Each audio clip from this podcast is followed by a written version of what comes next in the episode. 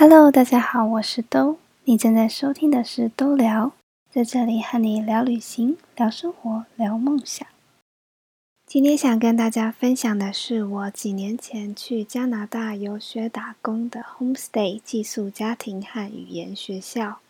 那是我人生第一次自己一个人出国。我用的签证是三加三的游学打工签，也就是语言学校念了三个月之后呢，可以在当地打工三个月。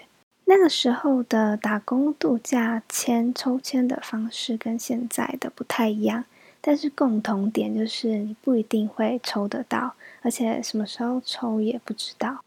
因为我是已经决定要去。想要早点规划，而且对于自己的语言英文能力又没有什么信心，所以呢就报名了语言学校三个月。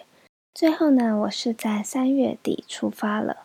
我选择的城市是温哥华，大家都说温哥华华人很多，讲中文的很多，但是呢，我待的那段期间真的没有听到几个讲中文的。我住的是包吃包住的 homestay，我记得一个月是七百五十加币。那个房子有两层楼，你要先走几阶阶梯进到大门，大门进去之后应该算是一楼，要再走阶梯下去才是我住的地方。地下呢有四个房间，他女儿一间，另外三个房间就是专门租给。外国学生像打工度假的房客，那那时候除了我之外，还有一个韩国的室友也是来打工度假的，然后另外有一个来自大陆的，是来念大学的。我的后妈是斯里兰卡人，她的女儿是加拿大人。有一天后妈接到她女儿的电话，女儿就噼里啪啦的讲了一些事情。讲完电话之后。后妈转头跟我说：“我不知道她在说什么，诶，她的讲话速度太快了。”我当时就是觉得很惊讶，怎么会因为女儿讲的英文太快，而且听不懂，就很有趣。后妈她是在赌场工作，后来呢，她也有带我们去她工作的赌场去玩了一次，是一个非常有趣的体验。我念的语言学校是在市中心，所以我每天要搭公车上学。温哥华的公车路线算是蛮直的，不会像台北会绕来绕去。我抵达 homestay 的隔天，后妈就带着我搭了一趟，告诉我怎么搭车。我要上课的第一天是四月一号，我就自己搭了车去学校。到了呢，才发现说怎么门没开，里面也都是暗的，也没有其他人在外面等。我就再次的确认代办给我的资讯是四月一号没有错。这是愚人节的笑话吗？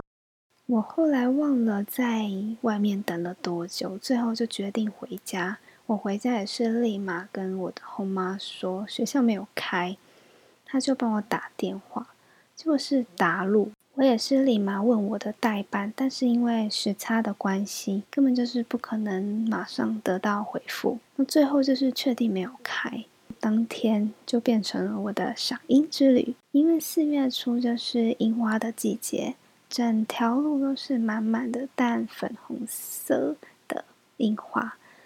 它跟我在日本看到的樱花比较不一样，我觉得日本的比较更粉红一点。那温哥华就是比较淡粉红、偏白色的那一种，非常的美。隔天呢，我终于顺利进入了学校，考了分级考试。考试分成笔试跟口试，它总共是六个等级。那我被分配到第三级，就是中等的 A 班。我要报到的时候啊，碰到一个女生，一样是在等待报到。我们就互相问说：“哎，你是从哪里来的啊？”她就回答我说：“I'm from Japan。”我心里那时候就愣了一下，想说：“Japan，Japan 是日本吗？”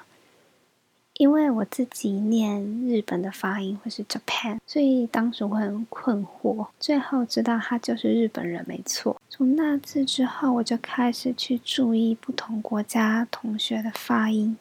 我的同学比较多来自阿拉伯、日本、韩国、俄罗斯、巴西。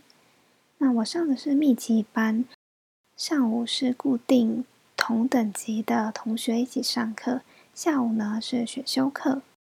学校每周都会有一些固定的活动。譬如说，礼拜一是聊天的日子，下课后大家就会去一间酒吧，点一杯饮料，大家互相认识、聊天、练英文、交朋友。那周二可能就是户外日，选一个地方去之类的，那都是看自己要不要参加，因为那都是下课后的时间。我上的是三个月的课程，但实际上其实是十二周，也就是不到三个月。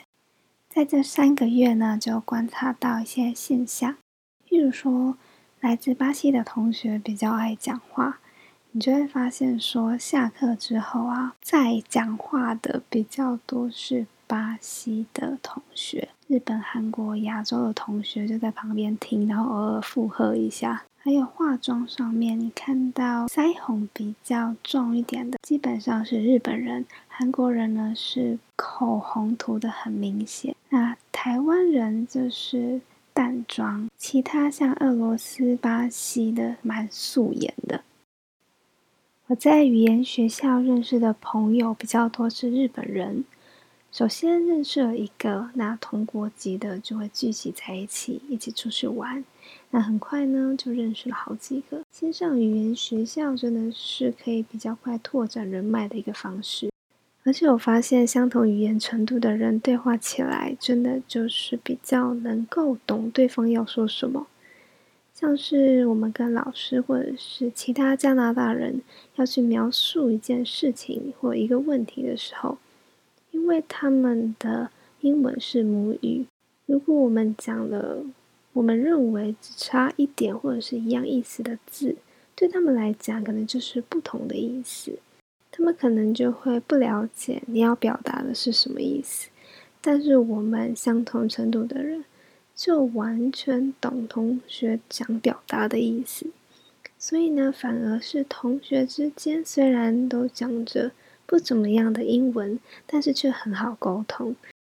我还想到一次，老师跟我们说，他因为听太多学生用了一些不正确的用法、文法，听到后来，他都会以为说那是正确的。最后呢，我想要讲一个我因为英文不好在 homestay 发生的糗事。在 homestay 有几次后妈没煮。就留钱给我们叫披萨吃，就是我跟我的韩国室友第一次呢。我想说要打电话叫披萨，就非常害怕打英文电话耶。我就跟室友在讨论说谁要来打。后来呢，因为他是来比较久的，这一次就他先打。那那次呢，就是很顺利的叫了披萨。我记得我们还一边吃着披萨，一边看《暮光之城》的 DVD。就这样呢，度过了一个非常悠闲的晚上。忘了隔了多久，红妈又留钱了，把披萨的外送单给我们。我室友就直接说：“这次换你。”我也不能说不要，而且其实这真的是一个很好的机会练习电话英文。虽然我还是非常紧张。其实呢，我以前讲中文电话都会紧张，不管是接电话或者是拨电话。我就是非常讨厌加害怕电话的人，打电话之前都一定要打草稿。后来是因为工作上每天都需要接听电话，才慢慢的比较适应，而且是花了这蛮长的一段时间。所以当时那通英文电话对我来说真的是非常大的一个挑战。那时候我们就先选好了口味。我在心里默念了好几次要讲的话，就真的播出去了。我印象中我点的是某某鸡肉的口味，送到的时候啊，我们两个都大傻眼，因为只来了一份鸡肉酱汁，就是一碗汤汁泡着几块肉这样子。真的是非常傻眼，最后我们只好翻冰箱里的白饭淋那个酱汁来吃。我真的很对不起我的室友 Amy。我看得出来他很失望。后来我回想，应该是我想要说这是披萨店，我只要跟他说我要的口味就好了。例如说我想要熏鸡披萨，我就会说我要一份熏鸡。殊不知点熏鸡来的真的就只是熏鸡，而不是熏鸡披萨。而且在那之前，我在台湾其实也没有打电话叫披萨的经验。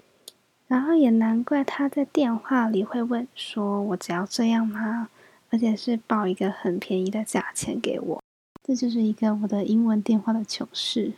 好啦，那以上就是我今天想要分享给大家的。我以前在加拿大游学打工的 homestay 寄宿家庭和语言学校，希望你们会喜欢。我们下次见喽，拜拜。